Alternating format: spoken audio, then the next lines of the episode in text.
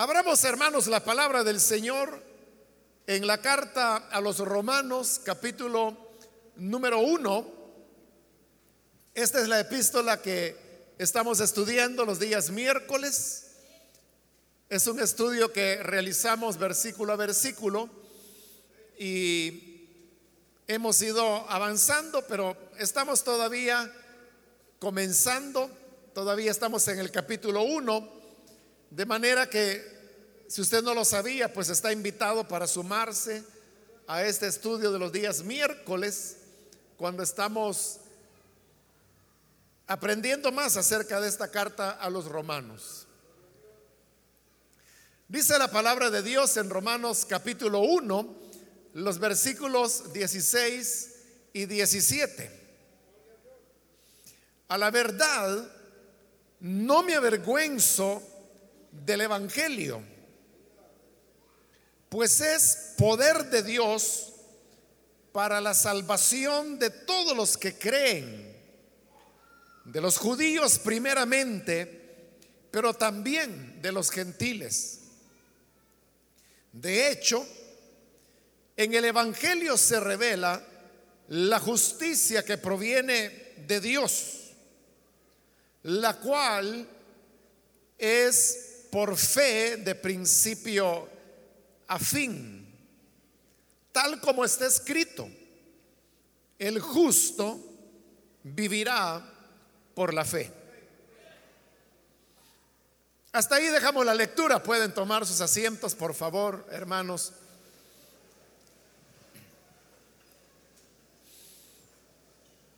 Hasta este momento en el estudio hemos cubierto lo que es el saludo inicial de la carta, el cual vimos que se extiende desde el versículo 1 hasta el 7. Y luego entramos a la parte que se llama eh, el proemio de la carta. Esta sería una especie de, de introducción que Pablo utiliza para llevar a sus lectores al tema que él desea desarrollar. El proemio se extiende desde el versículo 8 hasta el versículo 17, donde hoy acabamos de terminar la lectura. En la última oportunidad nos detuvimos hasta el versículo 15, aunque, repito, el proemio todavía incluye los dos versículos que hemos leído hoy. Y la razón de haberlos dejado pendientes para esta oportunidad es, hermanos, que estos dos versículos constituyen un resumen de lo que Pablo desea exponer a lo largo de esta carta a los romanos. Él hace un resumen que luego él irá desarrollando paulatinamente en los 15 capítulos que tiene esta carta a los romanos, pues el capítulo 16, ya dijimos que se trata de otra epístola, que es una carta de recomendación y que en algún momento fue agregada o unida más bien a la carta a los romanos por razones que expliqué cuando hicimos la introducción al estudio de esta carta. Ahora, siendo que se trata de un resumen, quiero decirle que estos dos versículos, 16 y 17, como solo son dos versículos, es en extensión corto pero en contenido es muy profundo. De manera que espero nos alcance el tiempo para poder sacar todas las enseñanzas que tenemos en estos dos versículos, porque estos vienen a ser, como lo decimos, la esencia del mensaje de Pablo. Y el mensaje de Pablo en esta carta, también ya lo hemos dicho que es el tema de la salvación. Romanos es una carta monotemática, lo cual significa que solo tiene un solo tema. A diferencia, por ejemplo, de primera, segunda de Corintios, que son cartas multitemáticas, porque casi cada capítulo está dedicado a temas diferentes. Pero en el caso de Romanos es una unidad de pensamiento. Por eso es que se ha dicho que Romanos es todo un tratado que, Pablo desarrolló y que constituye lo que es su herencia espiritual. Porque recordemos, es también la última carta que él escribió, o al menos la última, que se conserva hasta el día de hoy. Entonces, el tema que él desarrolla, que es un único tema, es eh, el de la salvación, cómo se obtiene la salvación. Y yo creo que ese es el tema que a todo mundo le interesa, entender cómo es que el ser humano puede salvarse. Esa fue la inquietud de los seres humanos desde el momento de su caída en el huerto del Edén. Y es la pregunta que algunas veces encontramos de manera muy abierta en las mismas escrituras. Como por ejemplo, cuando el carcelero en Filipos pregunta a Pablo y a Silas, ¿qué debo hacer para ser salvo? es una pregunta directa, abierta. En otras ocasiones, la pregunta no era tan directa, pero sí iba en esa dirección. Como por ejemplo cuando la mujer samaritana le dice a Jesús, sabemos que ha de venir el Mesías y que Él nos enseñará todas las cosas. Entonces lo que iba a enseñar el Mesías era el camino de salvación, como efectivamente fue. O en el caso de Nicodemo también, el cual pregunta a Jesús cómo se puede nacer de nuevo. Aunque Nicodemo no tenía una comprensión cabal de lo que el Señor quería expresar cuando hablaba de nacer de nuevo, sin embargo vemos en Nicodemo un deseo de querer saber. O tenemos también aquel otro pasaje del joven rico que corre detrás de Jesús hasta que lo alcanza. Y la pregunta ahí también es directa. Le dice, Señor, ¿qué debo hacer para obtener la vida eterna?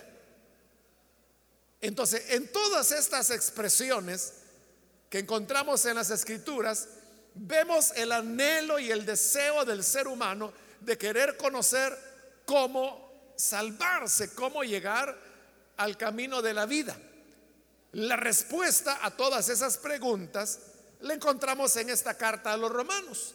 Y si estos dos versículos que hemos leído son un resumen, entonces podríamos decir que ahí está la esencia misma del Evangelio. Estos dos versículos constituiría el resumen perfecto del mensaje de salvación que Jesús vino a traer y que Pablo explica en esta carta cómo funciona.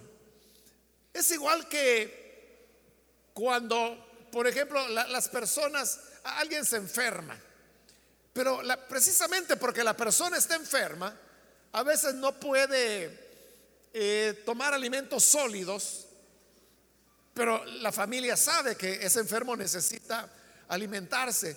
Entonces viene la familia y dice, bueno, entonces como no puede comer sólido, hagámosle una esencia, dice la gente. Entonces ponen la carne eh, en baño de María, me parece que le llaman, dentro de un bote, y entonces la ponen a hervir hasta que sacan, y, eso es a lo que yo quiero llevar, llevar, ¿no? La esencia de la carne. Entonces, el paciente no se come la carne porque no, no puede, ¿no? Pero a través de ese proceso, la, la esencia nutritiva de la carne ha, salido. Entonces, estos dos versículos es como que si nos estén dando un poquito de esencia, donde le sacaron a, toda la carta el contenido fundamental y eso es lo que hallamos en estos dos versículos. Entonces, vea, comienza diciendo, a la verdad no me avergüenzo del Evangelio.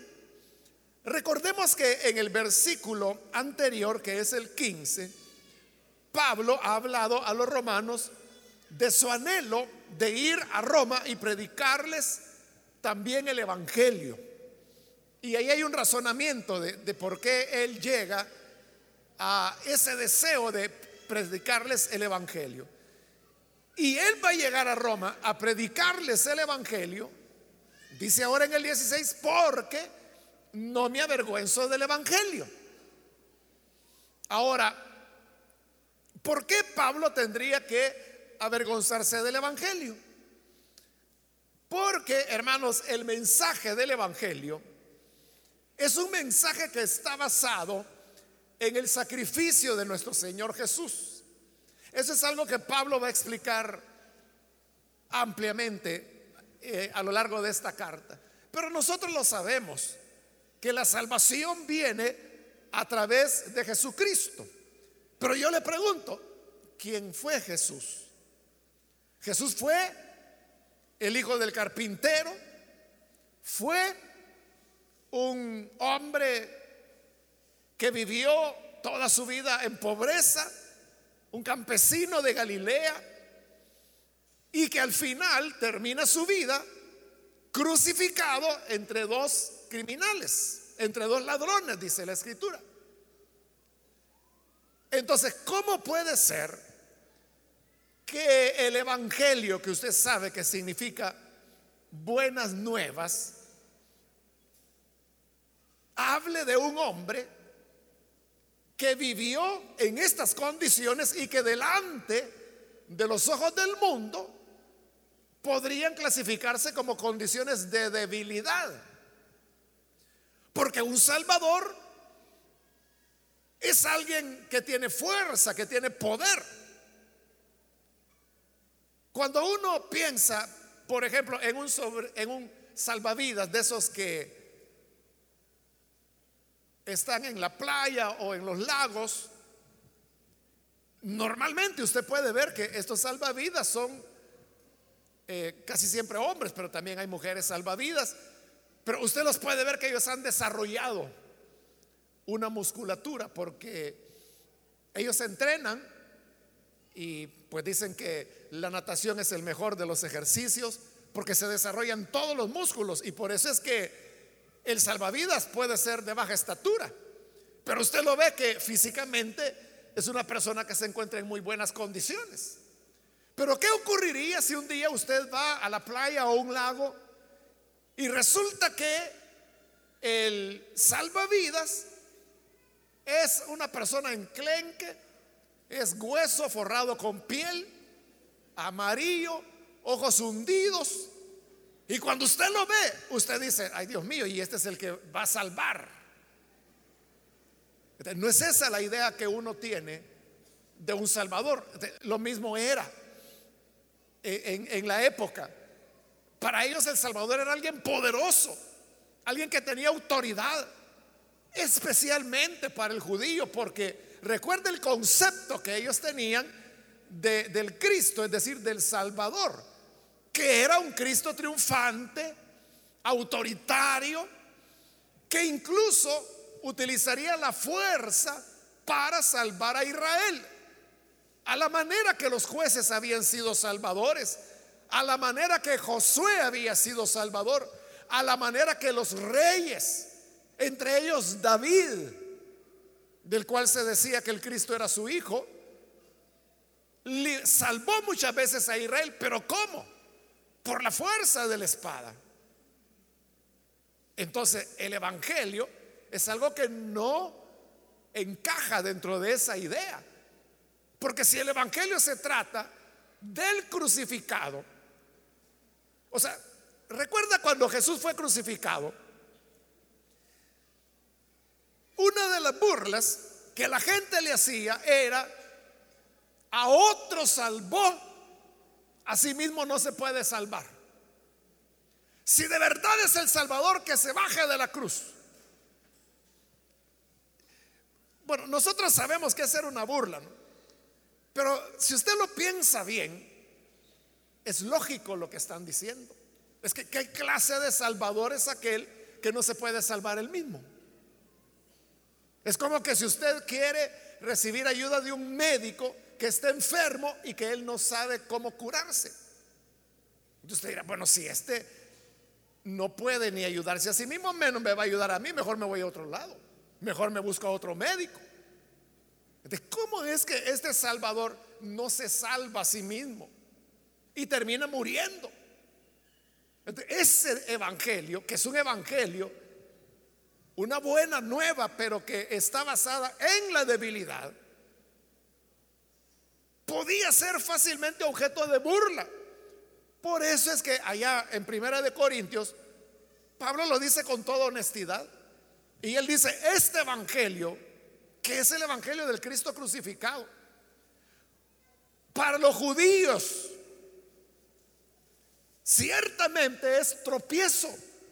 Porque el judío no podía creer en un Salvador, entre comillas, derrotado, ¿no? Y para los griegos, es decir, para los gentiles, es locura. Porque es una contradicción. Porque el griego busca sabiduría. ¿Y qué sabiduría hay en que un salvador no se salva y muere? ¿Entiende? Es una contradicción. Aunque era una burla la que le hacían a Jesús, note que había una razón, había una base lógica por la cual le decían eso. Por eso es que Pablo dice, no me avergüenzo del Evangelio. Porque aunque para el mundo sea insensatez, o sea piedra de tropiezo, o sea absurdo, pero como él lo dirá, es el poder de Dios para salvación. De Pablo dice, no me avergüenzo.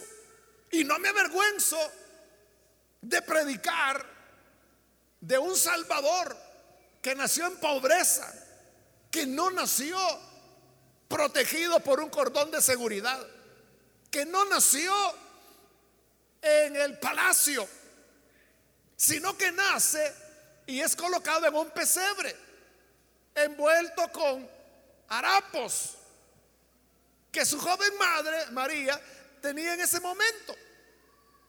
Y que luego vive en pobreza toda su vida y que termina muriendo de la manera que, que le he descrito. O como Pablo dice en su carta a los filipenses, muriendo la muerte vergonzosa de la cruz.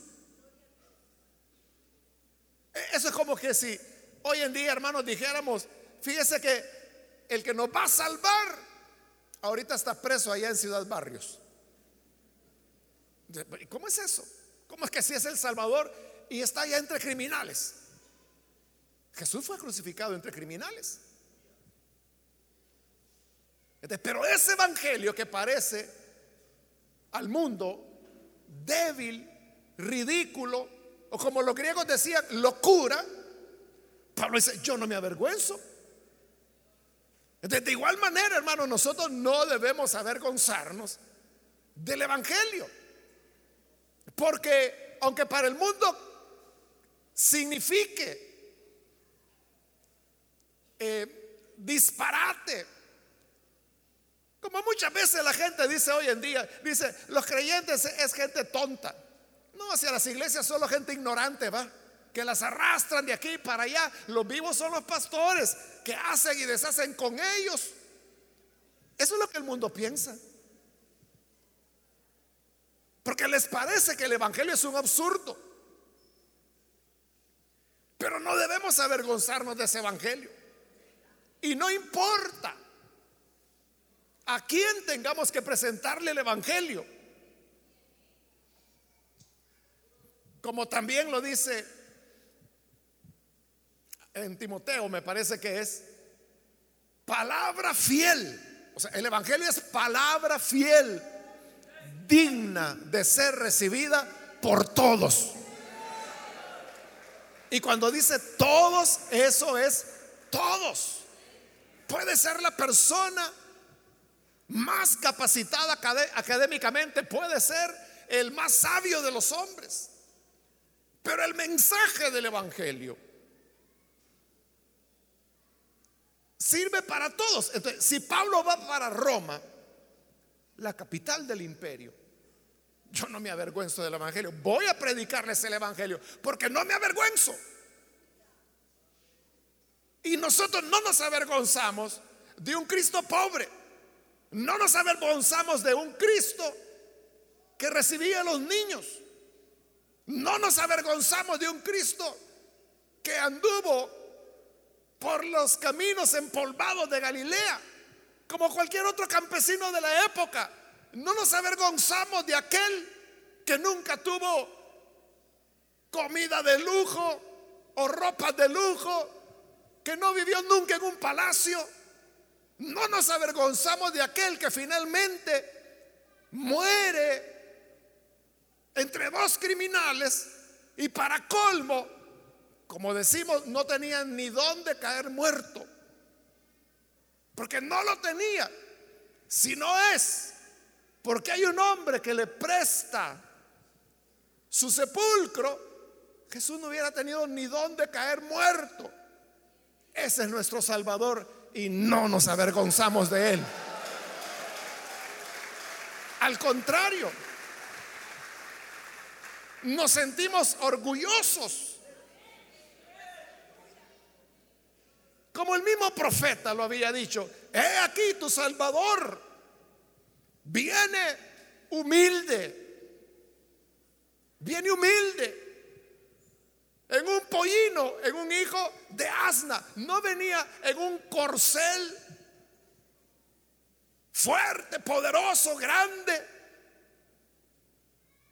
de crines peinadas como las que utilizaban los romanos, sino que humilde, cabalgando sobre un pollino. Pero en esa debilidad es donde estaba la llave. Es que vea, si Jesús fuera Superman, toda la gente creyera que Él es el Salvador. Pero ¿dónde estaría la fe? Pero Jesús es quien es, es lo que he descrito. para creer que Él es el Salvador, ahí es donde se necesita verdadera fe. Ahora, después de haber dicho, no me avergüenzo del Evangelio, a continuación dice, pues es poder de Dios para salvación. Es poder de Dios. O sea, ¿por qué es el poder de Dios? Vea, no está diciendo que Dios sea poderoso. Nosotros sabemos que Dios es poderoso, pero hay otros pasajes de la Biblia que dicen eso. Pero este versículo dice, no está diciendo que Dios sea poderoso. Lo que está diciendo es que el Evangelio es poderoso. El Evangelio que viene de Dios, como lo dice ahí. Pero es poderoso. Ese es el misterio, hermanos, de la fe y del cristianismo. ¿Por qué misterio? Porque resulta que lo que es débil es fuerte. Y lo que parece locura es sabiduría. Y lo que parece ignorancia es conocimiento. el mensaje del cual otros podían avergonzarse, pero Pablo no. Resulta que es poder y como dijimos, se avergonzaban porque lo consideraban o locura, o tropiezo, o disparate. Pero ese era el poder de Dios. En otras palabras, el método de Dios, Dios actúa a través de lo débil, de lo pobre, hermano, de lo que uno muchas veces no, no imagina. Yo no sé cuántos de los que están acá llegaron al Evangelio porque sus hijos les trajeron. Pero no estoy hablando de hijos de 20 o 30 años, estoy hablando de niños, niños, niñas que tenían en su momento 5 o 6 años y que comenzaron a ir a una célula o alguien algún hermano o hermana bondadoso los traía a la iglesia, a la iglesia infantil, y estos niños tuvieron una experiencia. Y luego le dijeron, papá o mamá, vamos a la iglesia. Y usted le llamó la atención. Y dijo, bueno, yo, yo veo a mi hijo diferente. Veo que cada vez que mi hijo va a comer, ora. Y yo parezco vaca. Sí, porque las vacas no oran para comer.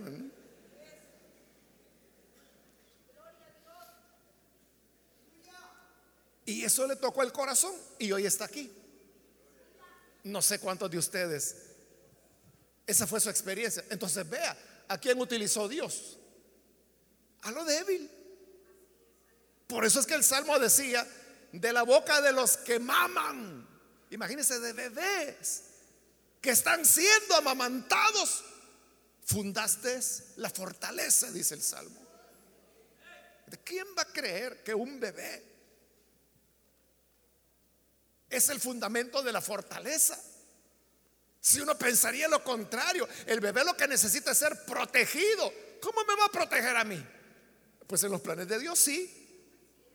Es que en los planes de Dios todo es al revés que en el mundo.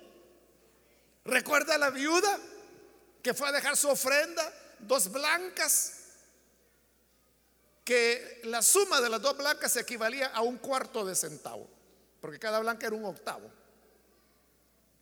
Y cuando da esos dos pedacitos de centavo, Jesús dice, esta dio más que todos. Porque para él lo débil es lo fuerte. Los ricos habían dado grandes cantidades y los discípulos le dijeron, Señor, tú eres un gran maestro. Pero ya nos dimos cuenta que de matemáticas no pasaste ni por tercer grado, que no sabes contar. No, no, dijo Jesús. Es que lo que pasa es que los ricos dieron mucho, pero de los que les sobra, lo que dieron fueron sobras.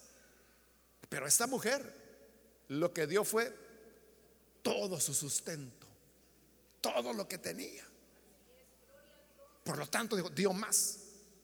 Así es el reino de Dios. Las cosas son diferentes. Por eso es que el Evangelio, que puede llevar incluso a las personas a avergonzarse, resulta que es el poder de Dios. Ahora, este poder, ¿cómo se manifiesta? Se manifiesta en su operación. Cuando el Evangelio opera, ¿cómo opera el Evangelio? Cumpliendo lo que ha dicho que es. El Evangelio dice que es buena nueva para salvación. Y vemos cómo el Evangelio tiene el poder para transformar Usted sabe que el hombre, el ser humano, ha probado de todo. Ahí hay alguien que está hundido en las drogas, por ejemplo. Y el hombre ha pensado en tratamientos psiquiátricos, médicos, procesos de desintoxicación para poder ayudar al drogadito y este siempre vuelve a la droga. Pero ¿a cuántos drogadictos usted ha visto transformados por el mensaje del Evangelio. ¿Y qué es lo que los transforma? Es que el Evangelio tiene un poder. O sea, usted sabe, aquí en la iglesia, hermanos, no tenemos ni siquiera un cuartito donde diga tratamientos para rehabilitación de drogadictos o de alcohólicos. No hay. No es que en ese cuartito ahí un psiquiatra o un experto que va a ayudar a una persona a salir de su problema de dependencia de drogas o alcohol. No lo hay. ¿Y qué es lo que hay? Lo que tenemos en este momento, el anuncio del Evangelio. Pero este Evangelio tiene poder. Tiene el poder de transformar a estas personas. Y eso lo hemos visto, hermano, muchas veces. Muchas veces, si yo le pregunto cuántas personas transformadas por el Evangelio ha visto usted, comenzando por usted mismo, ¿no? Pero incontables, hemos visto casos de casos. ¿Por qué razón cree usted que en este tema de la violencia hoy le dan tanta importancia a las iglesias? O sea, porque ellas se dieron cuenta ya se dieron cuenta que lo único que puede transformar a los jóvenes que están hundidos en la violencia es el Evangelio. Probaron con pelotas, probaron con juegos, con parques, con música. O sea, yo no digo que eso sea malo, pero solamente el Evangelio de Cristo puede transformar a las personas. Recuerdo, hermanos, hace que eso fue allá por el 2009, 2010, algo así, que un sacerdote se, me acercó a preguntarme y, y me dijo, bueno, ellos eran una parroquia que tenían programas de rehabilitación de jóvenes que andaban en pandillas. Y él me decía esto, pero todos los que están ahí son evangélicos. Entonces él me preguntaba, ¿cómo hacen? O sea, ¿cuál es la clave? Me dice. ¿Qué es lo que hacen para que esos jóvenes puedan cambiar? La respuesta es el poder del Evangelio. El poder del Evangelio es el que liberta, el que cambia. La UCA, la universidad, ha publicado, hermano, una serie de libros sobre el tema de las pandillas. Son como ocho volúmenes, algo así. Y en uno de ellos, creo que es como el quinto, sexto, por ahí no recuerdo qué volumen es. Pero es un volumen dedicado a examinar todos los programas de rehabilitación para miembros de pandillas que hay en Centroamérica. Y al final del libro, si usted quiere ahorrárselo y no leer todo el libro, pues al final están las conclusiones. Pero yo se la regalo ahorita. La conclusión a la que llegan es que de todos los programas que ellos examinaron en Centroamérica, dijeron, los más efectivos son aquellos que realizan las iglesias evangélicas.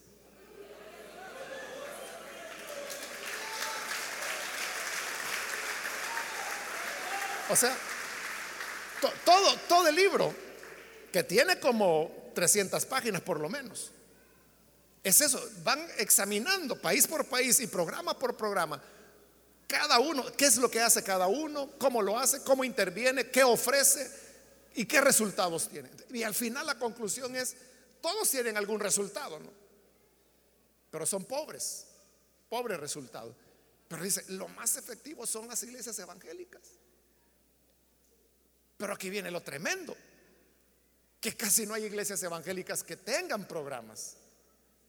¿Cómo es eso que si no tiene programas y son los que mejor resultado obtienen? ¿Por qué? Porque el Evangelio es poder de Dios. Poder de Dios para cambiar a las personas. Así es. Entonces, bueno, ahí solo estoy ilustrando ese tema, ¿no? Pero hay otros casos. Usted sabe que hay, bueno, un día de estos hermanos, hace ya realmente más de un año, pero, pero me asustó un, hermano, yo lo conocí fuera del país mexicano, y me dijo, mire, yo soy fulano, me dice, y me dio su nombre, y me dijo, ¿usted sabe quién soy yo? No, le dije, no me sonaba su nombre, y me empezó a contar, o sea, era un gran capo, bueno, en su vida en su vida pasada, ¿verdad? Él había sido de, esos, de los carteles mexicanos que hay, él perteneció a uno de ellos. Y me lo mostró con evidencias y todo, incluso una película han hecho de su vida. Hoy él es cristiano. Hoy él se dedica a andar enseñando en diversas iglesias. Es un maestro de teología. ¿Y cómo puede una persona de esa naturaleza cambiar. ¿No ha oído usted el dicho que la gente dice que el que es ladrón dice, ese no tiene remedio? Gallina que come huevo aunque le quemen el pico. El que es ladrón, ese no tiene remedio, va a ser ladrón toda la vida. Pero ¿cuántos aquí no eran tacuacines? y vea lo que el Señor ha hecho ahora. ¿Cómo es posible? ¿Cómo es que estas personas pueden cambiar? El Evangelio tiene poder. Es poderoso. Le cambió a usted, me cambió a mí.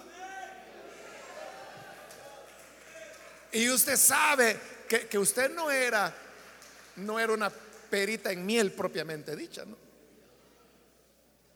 Pero vea, vea lo que el Señor ha hecho. Entonces, ese evangelio que se basa en un Cristo, digamos débil, resulta que es poder. Y dice, poder de Dios para la salvación. O sea, lo que el Evangelio logra es salvar. ¿Y qué es salvación? La salvación, hermanos, tiene un aspecto negativo y un aspecto positivo. El aspecto negativo es que somos salvados de la condenación, del pecado, de la ruina, del dolor, del sufrimiento, de la muerte. Ese es el sentido negativo. Pero en el sentido positivo, la salvación nos concede comunión con Dios, justificación, la morada del Espíritu Santo, el ser adoptados hijos de Dios, el ser llamados hijos de Dios y las bendiciones de Dios. Y no es algo que se nos esté ofreciendo para la otra vida. hay gente que, bueno, y, religiones, ¿no? Iglesias que conciben la salvación como algo que allá cuando nos muramos y cuando venga el día final, ahí vamos a ver cuál es nuestro destino final. Pero vamos a ver acá que, el Evangelio no es algo, ahí vamos a ver cómo salimos al final. Es como lo vamos a ver enseguida, que el que cree es salvo. Es para hoy, no es para la otra vida, es sí es para la otra vida, pero comienza ya. En el momento en que creemos, ahí comienza. Por eso es que hay un himno viejito que en una de sus estrofas dice eso. La salvación, perdón, la eternidad dice, hoy comenzó. El día que creímos. El día que creímos, la eternidad ya comenzó para nosotros. Y la muerte no es nada más. Ausentes del cuerpo, presentes con Cristo. Pero la eternidad continúa y continuará para siempre. La vida eterna comenzó el día que creímos. Entonces, poder de Dios para salvación. Y oiga esto, de todos los que creen, de todos los que creen. Es decir, la salvación viene por creer. La salvación no es algo que nosotros logremos por nuestros méritos. La salvación usted no la obtendrá ayunando, vigilando, orando. O sea, yo no le digo que no ore o que no ayune o que no vigile. Lo que le digo es que todo eso tiene propósitos distintos, no comprar la salvación. La salvación viene por el creer. Creerle a Dios. ¿Y creer qué? Creer eso precisamente. Que por creer yo tengo la salvación. Porque así actúa el Evangelio, que es el poder de Dios. Actúa dándonos la convicción del perdón de pecados en el momento en que creímos. Entonces, cuando ahí Pablo está diciendo que esa salvación viene por el creer para todo el que crea, él está desechando la ley como un camino de salvación. Como este es un resumen, pero en la carta Él lo explicará extensamente. Entonces, al desechar la ley, está desechando las obras. Es decir, desecha las obras como medio para alcanzar la salvación. No las desecha como fruto de haber sido salvado. Pero eso es diferente, ¿verdad? O sea, no hay que colocar la carreta delante de los bueyes. El creyente hace obras, pero no para salvarse, no. Hace obras porque ya es salvo. Hace obras como resultado de haber sido salvado. Y entonces, ¿cómo se salva? Creyendo. Creyendo. Por eso es que enseñamos y repetimos, aunque la gente nunca termina de entenderlo, que la salvación es por gracia, es por medio de la fe, no por obras, no es por obras, es por medio de la gracia. Esto Pablo lo va a demostrar ampliamente en su carta. Pero como este es un resumen, ya lo está adelantando. Y dice, la salvación es por el creer eso, en la época en que Pablo enseñaba eso, eso fue una bomba. Porque la gente tenía milenios de haber sido enseñada en que para salvarse tiene que hacer esto, esto, esto. Eh, la ley de Moisés. Moisés mismo no lo dijo allá en el libro de Éxodo. El que haga estas cosas vivirá. Pero note, el que haga estas cosas, ¿qué cosas? Todo lo que está en la ley. Es decir, el que haga obras se salvará por milenios. De generación en generación habían sido enseñados de esa manera. Pablo mismo, esa fue su escuela. Pero luego llega a entender y dice, no, ese no es camino de vida, es camino de condenación. Porque ¿quién puede cumplir? todas las exigencias de la ley de Dios. Entonces dice, no, no es por obras, es por creer. Es por creer que en los méritos de Cristo nuestros pecados fueron cancelados y que la justicia de Él nos fue imputada a nosotros. Todo esto lo va a explicar claramente. ¿Qué es eso de la imputación? Pero avancemos, hermanos. Después de haber dicho que la salvación para todos los que creen, dice, de los judíos primeramente, pero también de los gentiles. Ahí es doble el propósito cuando dice eso. Cuando dice de los judíos primeramente, los judíos eran los que tenían la ley. Y dice que para ellos primeramente es este poder de Dios para salvación que viene por el creer lo que les está diciendo es señores o hermanos judíos, porque eran, él era judío también. ¿no? no se van a salvar por obras, es por el creer. Y este es el mensaje, primeramente para los judíos. Y luego dice, para los gentiles. Eso también era otra bomba. Porque el judío estaba enseñado que la revelación de Dios y las bendiciones de Dios eran exclusivamente para ellos y para nadie más. No era para los gentiles. Pero Pablo dice, para los judíos y gentiles. él está diciendo, los gentiles también son invitados a esta salvación. Para los gentiles también es el Evangelio, poder de Dios. ¿Y cómo se salva el judío y cómo se salva el gentil? igual, creyendo. Esto lo va a explicar él claramente, diciendo que el judío no se salva por ser judío, no se salva por tener la ley, por tener los pactos, por tener la gloria, porque se les confió la palabra de Dios. no es eso lo que los va a salvar.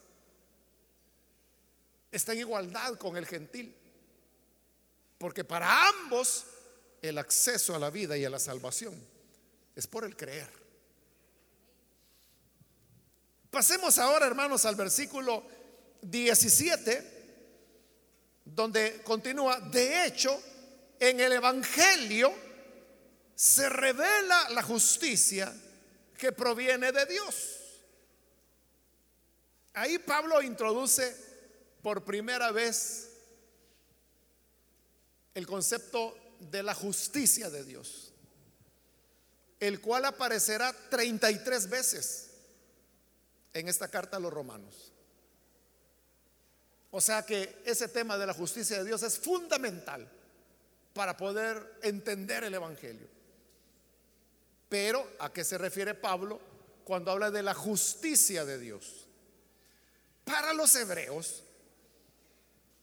la justicia era un elemento ligado con los procesos judiciales. Para nosotros, la justicia es más como una cuestión ética, ¿no? O sea, lo que es justo y lo que es injusto. O sea, no necesariamente para nosotros, ¿no? No necesariamente lo justo es lo que la ley establece. No necesariamente. Bueno, y hay casos, ¿no? En los cuales la ley dice tal cosa, pero sucede que eso que la ley dice, nosotros decimos, eso no es justo, pero así es la ley. Así es la ley. Ese es para nosotros, pero para el hebreo, la justicia era algo que estaba relacionado con procesos judiciales. Es decir, cuando un juez, por ejemplo, decía, tal persona es inocente, eso era justicia, porque se demostraba la inocencia de la persona. O lo inverso, esta persona es la culpable, merece castigo, era justicia también, porque si era culpable tenía que pagar por su delito. Eso era justicia.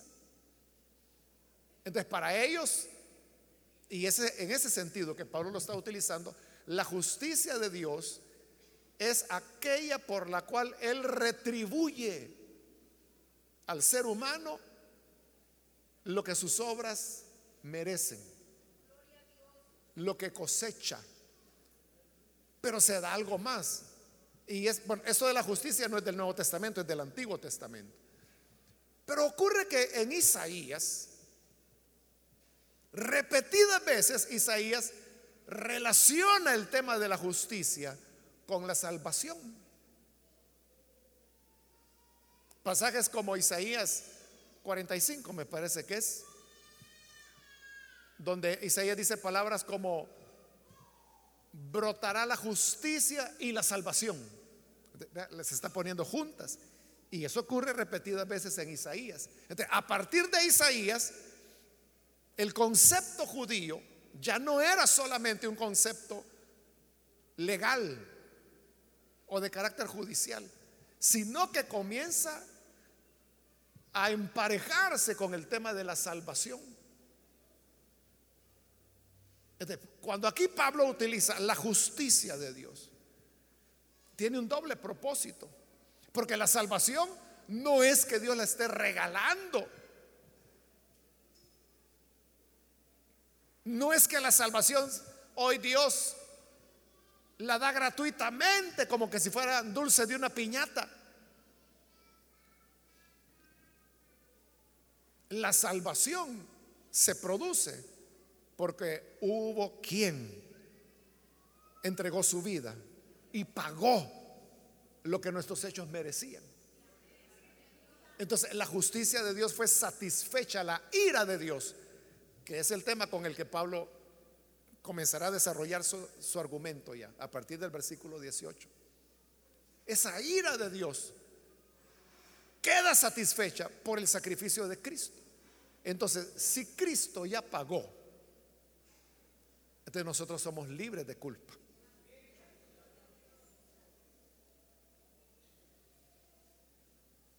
Esa es justicia de Dios. Porque no es que Dios esté haciendo el ciego con los pecados que hemos cometido.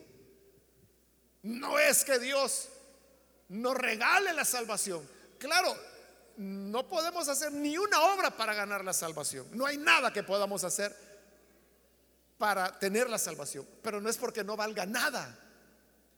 Es porque otro ya pagó el altísimo precio de la salvación. Y ese es Jesús, obviamente.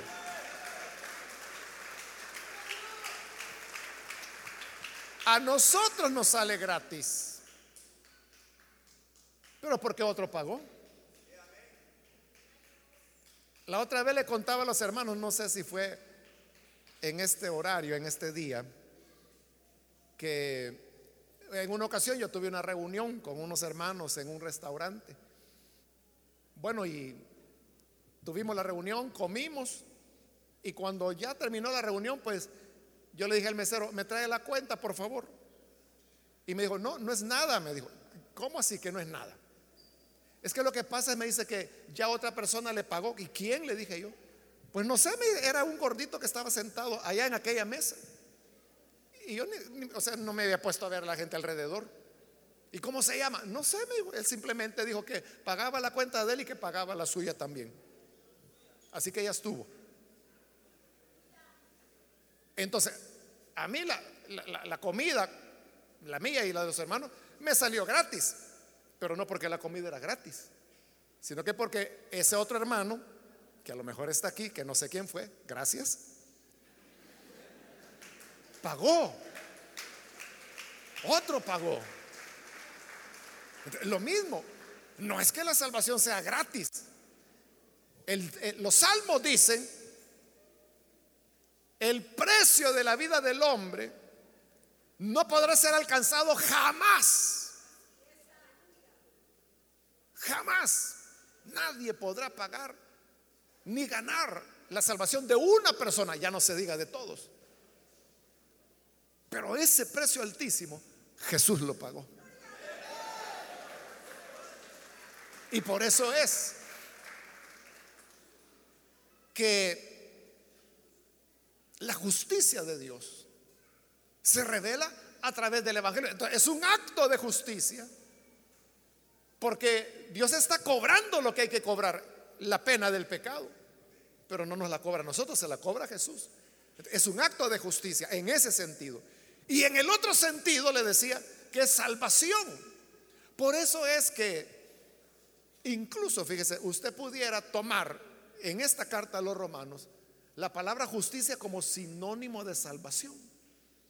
Y verá que si hace eso, en las 33 veces que aparece la palabra justicia en esta carta, usted verá que se entiende perfectamente. Por esa relación que Isaías hace entre justicia y salvación. Entonces, el Evangelio nos revela la salvación de Dios, nos revela cómo podemos ser salvos de manera justa y tener liberación de la condenación. Continúo con el versículo 17, hablando de esa justicia de Dios. Dice, la cual es por fe, de principio a fin. Lo que el, original griego dice es, la cual es de fe a fe. Así dice el original. Que esta justicia de Dios es de fe a fe. Pero ¿qué significa eso? De fe a fe. Bueno, esa expresión de fe a fe, la Reina Valera la traduce por fe y para fe. La NBI, que es la que yo estoy utilizando, la traduce es por fe de principio a fin. Entonces, esas son las ideas que Pablo quiso transmitir cuando dijo que la salvación es de fe a fe. O sea, lo que él quiere enfatizar es que es por la fe. Aunque ya lo había dicho, ¿verdad? Cuando dijo que es para todo el que cree. Creer es tener fe. Pero hoy lo está repitiendo pero lo está enfatizando. Lo está enfatizando en el griego de esa manera, diciendo que la justicia de Dios es de fe a fe. De fe a fe. Es decir, no cabe otra cosa más que la fe. Por eso es que la NBI traduce de principio a fin, es por fe. Y si en el principio está la fe, hasta el fin está la fe, ya no cabe otra cosa. Es decir, no se puede decir, hay que creer, pero también usted tiene que hacer esto, esto, esto, y empieza a meter obras. No, es de fe a fe. O como dice la reina Valera, por fe y para fe. O por fe de principio a fin, como traduce la NBI. Lutero tradujo este versículo por la fe sola de paso, este versículo 17 es el que llevó a Lutero a su conversión.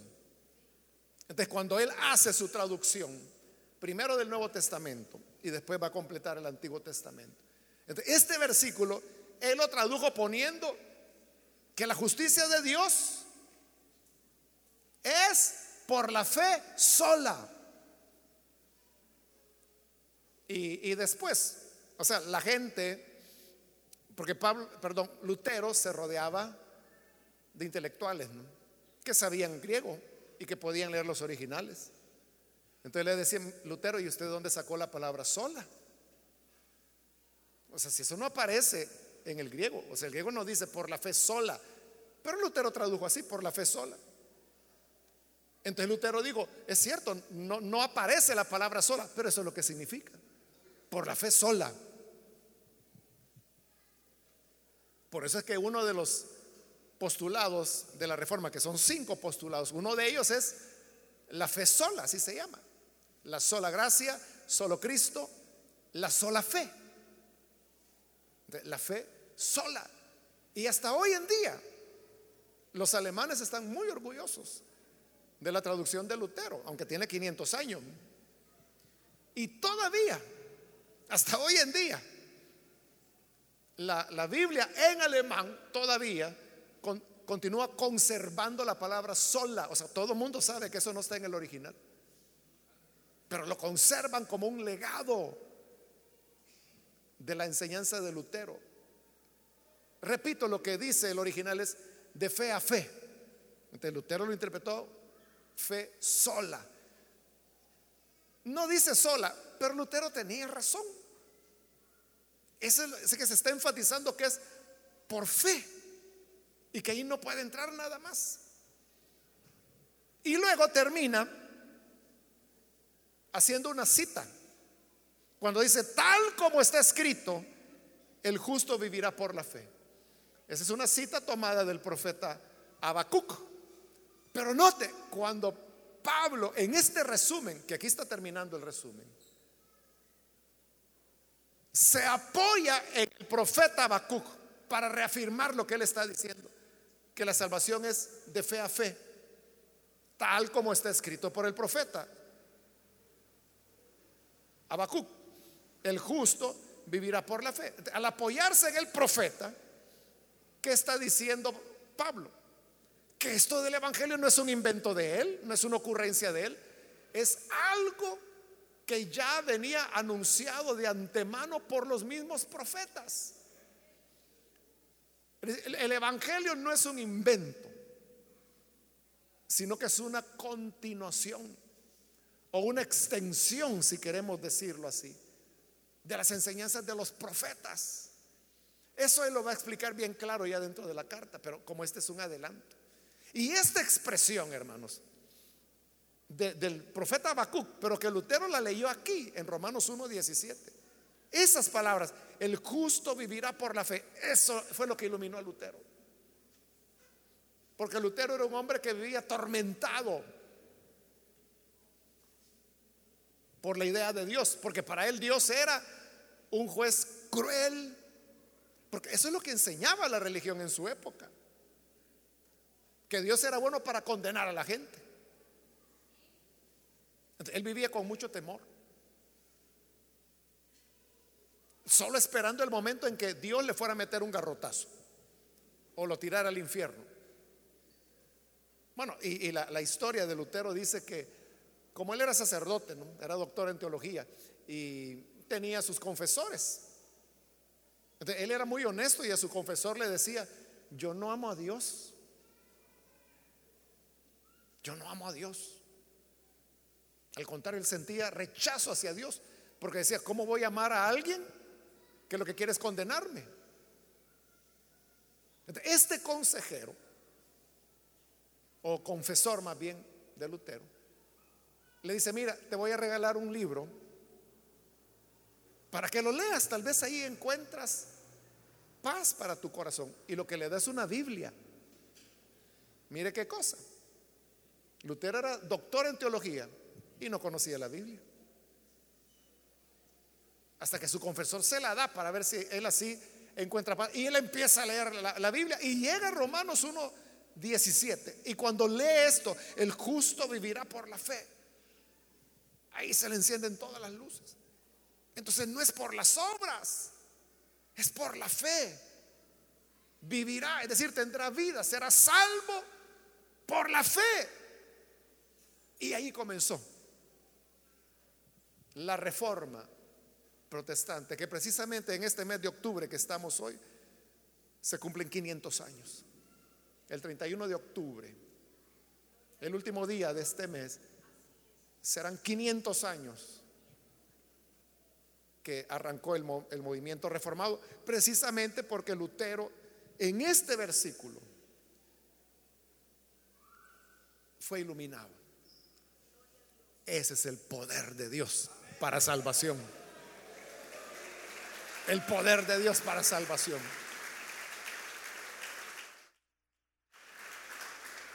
Y todos los que estamos aquí, que hemos sido salvados, hemos sido salvados por la fe. No porque nos fuimos de rodillas 500 kilómetros o 500 metros, no fue por eso. No fue porque lleváramos una piedra en el hombro o una candela en la cabeza. Es porque creímos que Jesús hizo lo necesario, lo suficiente para que hoy tengamos perdón vida eterna y salvación por medio de la fe. Amén. Ese es el resumen del Evangelio y esto Pablo lo va a explicar en 15 capítulos, que es lo que veremos a continuación. Vamos a orar, vamos a cerrar nuestros ojos. Padre, te damos las gracias por cada persona que está aquí al frente, como también por aquellos que a través de la televisión, de la radio, del internet, están ahora uniéndose en esta oración. Perdónale, Señor. Sabemos que la salvación viene por medio de la fe y que es el poder de Dios y que aquello que al mundo le parece locura o le parece tropiezo, nosotros lo reconocemos como un poder un poder que puede regenerar y transformar, como lo estás haciendo con estas personas hoy y como lo has hecho con millones que han creído a tu verdad. Ayúdanos entonces para que siempre nuestra esperanza no sea lo que podemos hacer o lo que podemos alcanzar, pues nuestros logros son inútiles nuestra fe es la obra reconciliatoria que tú hiciste en la cruz del Calvario. Y por ello hoy te damos todo honor y toda gloria. Tu nombre sea bendecido. Por Cristo Jesús lo pedimos. Amén.